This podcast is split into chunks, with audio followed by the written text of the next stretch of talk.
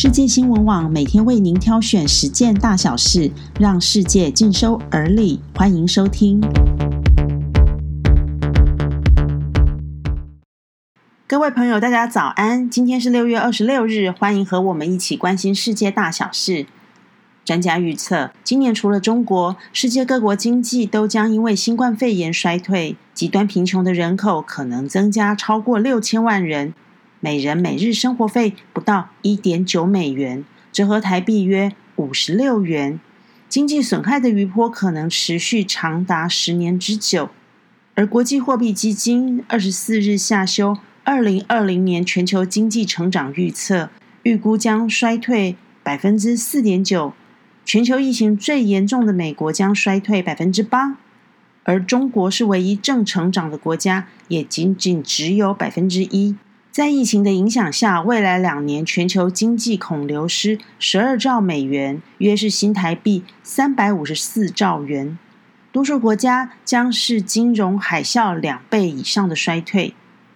另外一方面，根据美国全国广播公司报道，全美单日通报的新增病例数达到四万五千五百五十七例，创下单日新增病例数的新高。美国有线电视新闻网指出。美国有些州的疫情已经显然失控了。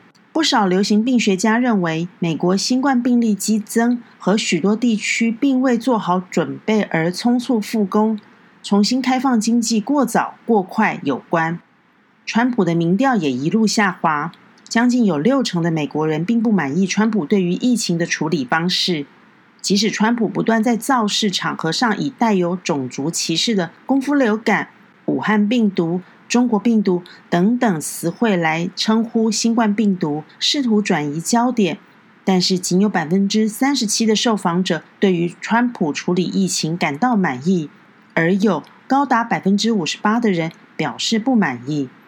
纽约时报最新民调显示，拜登的支持度已经高达百分之五十，而川普仅剩下百分之三十六，两人之间的差距已经拉开到百分之十四。而根据《纽约时报》的分析，川普在争取连任的路上已经明显屈居下风，因为传统上支持共和党的铁粉主要分布在男性、白人以及中高龄的选民当中。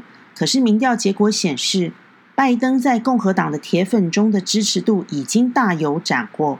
处理新冠肺炎的疫情不利。以暴怒言语，还有军事威胁应对全美种族冲突，这些因素都让川普渐渐流失原本的铁粉，而这对严重依赖高龄选民的共和党来说是不祥的预兆。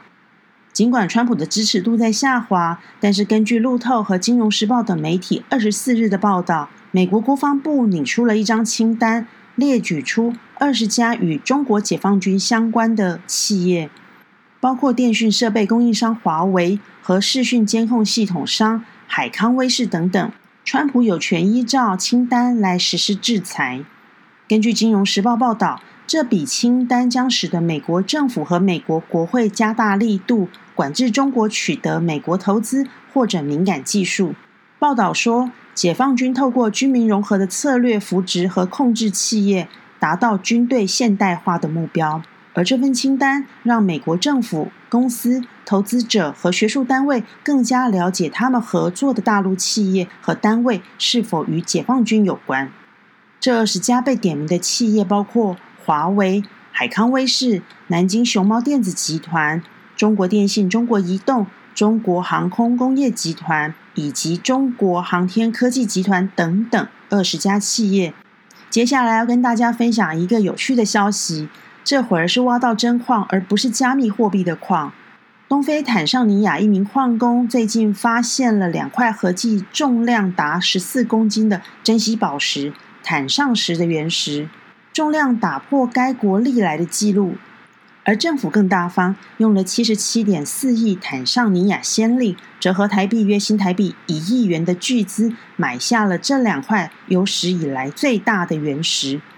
这让矿工莱泽瞬间成为亿万富豪，就连总统也跟他道贺。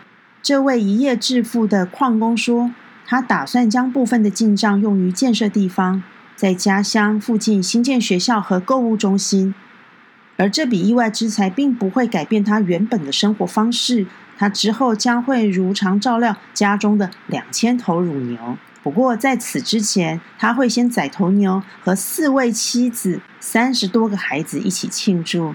明天要办一场大派对。你会羡慕一夜致富吗？还是我们回头脚踏实地的做事呢？有时傻憨傻憨的做，好运就会来哟。谢谢您今天的收听，我们下次空中见。